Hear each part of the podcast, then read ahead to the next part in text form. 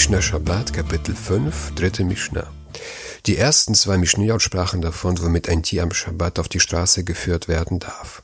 Die folgenden zwei Mishnayot handeln davon, womit ein Tier nicht auf die Straße geführt werden darf. Sagt die Mishnah. Uvama Eina Yotza.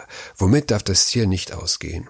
Die Frage ist, womit darf das Tier am Shabbat nicht auf eine öffentliche Straße geführt werden? Was gilt dem Tier als Tragen einer Last? Lo gamal bim tutelet. Ausgehen darf das Kamel nicht mit einem am Schwanz hängenden Lappen. Der Lappen, der am Schwanz des Kamels hängt, dient dazu, das Tier zu erkennen, um es von anderen Tieren zu unterscheiden. Eigentlich gilt es nicht als Last, doch der Lappen könnte auf der Straße abfallen und man würde dazu kommen, ihn auf öffentlicher Straße zu tragen, was am Schabbat verboten ist. Lo akut velo ragul nicht mit gebundenen Füßen, nicht mit einem an den Schenkel gebundenen Fuß. Dem Kamel wird der vordere Fuß mit einem, mit dem hinteren Fuß mittels eines Seils verbunden, so dass das Tier sich kaum bewegen kann. Oder ihm wird der vordere Fuß so verbunden, dass das Tier, dass das Kamel nur auf drei Füßen zu gehen gezwungen ist. Beides ist nicht gestattet, da ist dem Tier Schmerz bereitet. Dasselbe gilt für alle Nutztiere und nicht nur für Kamele. Loik shor gemalin se vase vim schoch. Man darf nicht Kamele aneinander binden und so führen. Man darf nicht mehrere Kamele hintereinander binden und sie so auf die Straße führen, weil es so aussieht, als ob man sie zum Markt transportiert, um sie zu verkaufen. Aval machnis chavelin letoch yado im schoch. Wohl aber mehrere Stricke in die Hand nehmen und die Kamele gleichzeitig führen.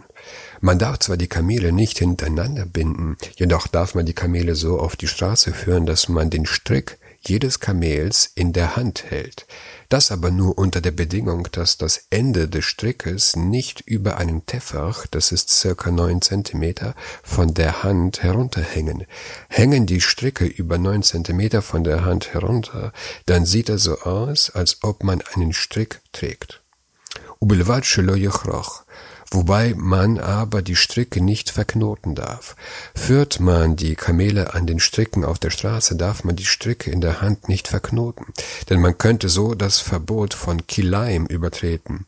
Ist ein Strick aus Wolle und eine andere, und der andere aus Leinen und man verknotet beide, dann gelten sie als verbunden und das ist ein Verbot aus der Torah.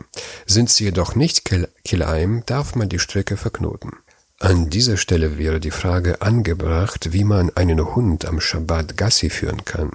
Rabbi Eliezer Melamed in Pninea Lacha schreibt, ein Hund kann mit seinem Halsband in der Öffentlichkeit ausgeführt werden, weil dies die normale Art und Weise ist, wie er hinausgeht, da es einem erlaubt, den Hund, wenn nötig, durch Ergreifen seines Halsbandes oder Anbringen einer Leine an ihm festzuhalten.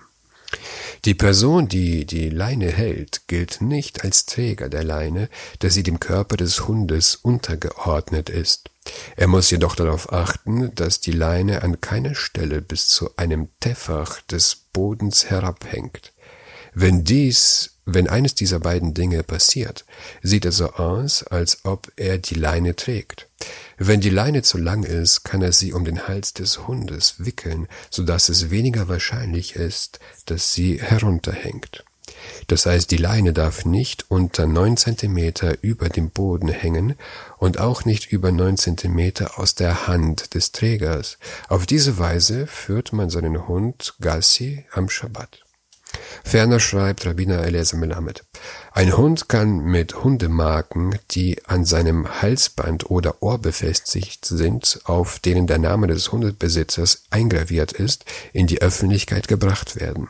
Die Marken machen deutlich, dass der Hund einen Besitzer hat und dass Menschen ihn daher eher in Ruhe lassen.